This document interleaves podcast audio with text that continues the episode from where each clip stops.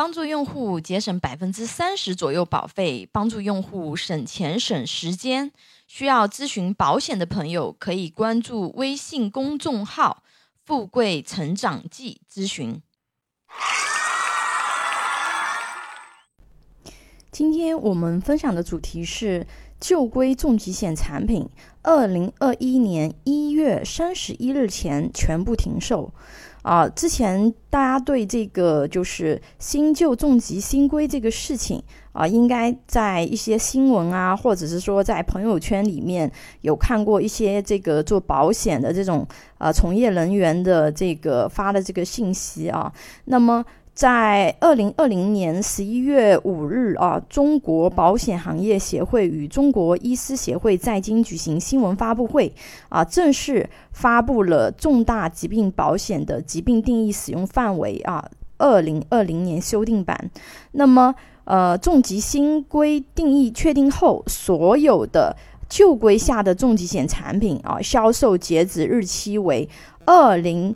二一年一月三十一日，也就是下个月的三十一号，啊，那不久以后的话呢，就是当前市场上一些优秀的老板重疾险就再也看不到了，啊，而且就是很多它实际的产品停售时间。可能会比政策规定的更早一些。那么我们是要赶紧去买老版的重疾险，还是等新版的重疾险出来以后再去买呢？啊，新老版本到底有什么差异？那么下文给大家详细的解读啊，这些变动啊，给投被保人会带来什么样的一个影响？那么重疾新规更新的内容呢？啊，给大家整理在分享的这个表格里，大家可以看这个文稿。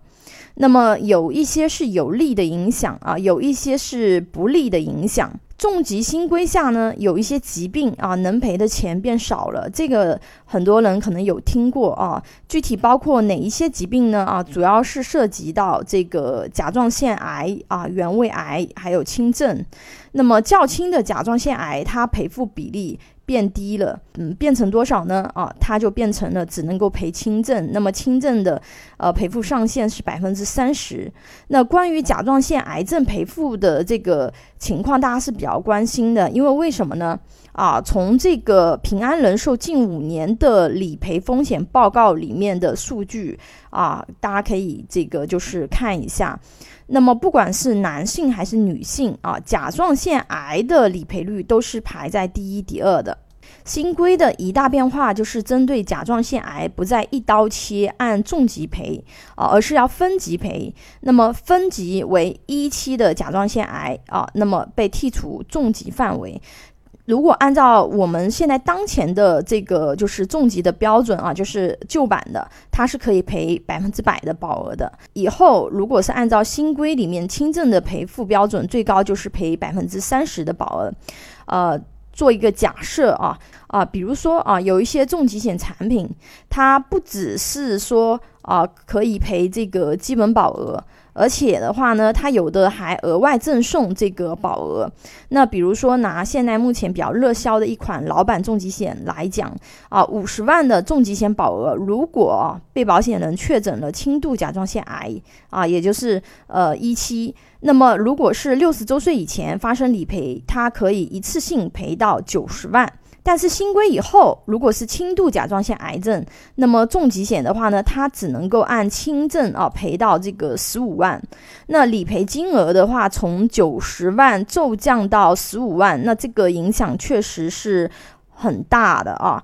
那比如说，如果说这个发生理赔，对吧？九十万和十五万，这个差到有七十五万的差距呢。啊，对吧？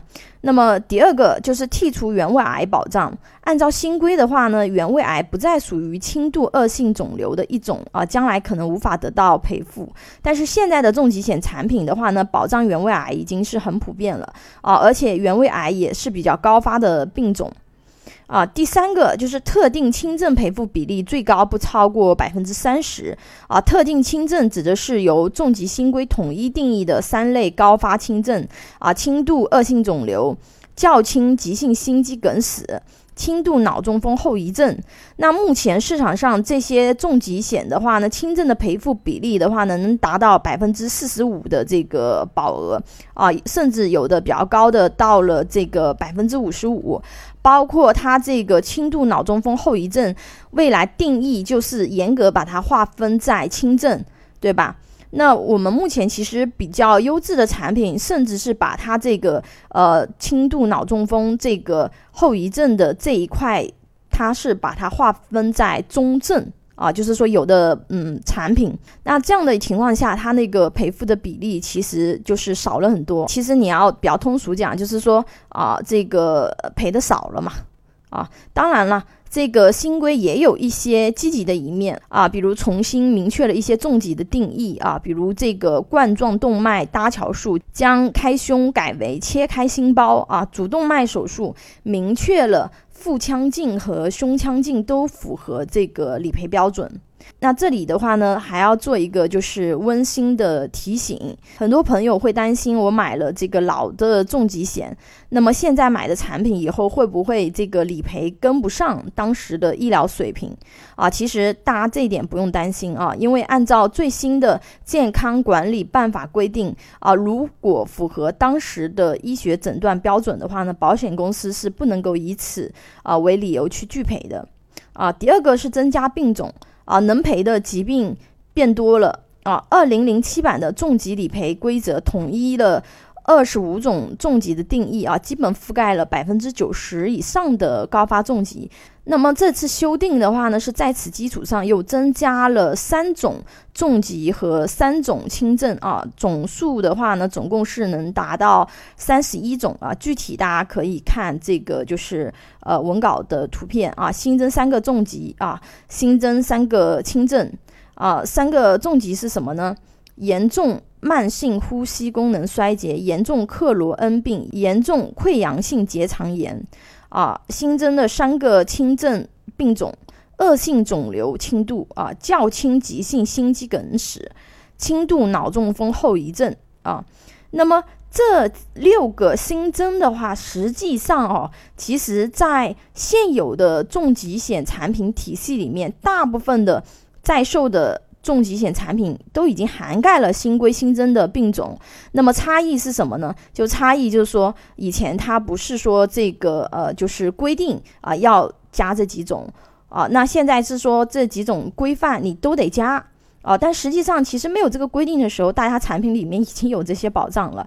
也就是说，这个对呃投被保人来说啊，看起来是利好，但实际上其实没有什么太大的差异啊。所以对于聪明人来说啊，到底是新规前买重疾还是新规后买重疾，大家非常好去做判断啊，尤其是对甲状腺。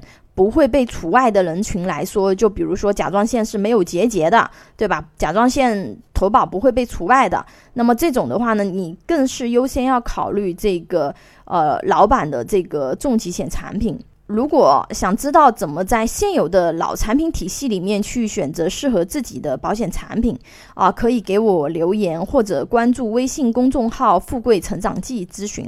拥有一百多家保险公司产品库，可以帮助用户节省百分之三十左右保费，帮助有保险需求的用户省钱省时间。你的鼓励和支持是我行动最大的动力。喜欢我的内容分享，请订阅、点赞、转发哟。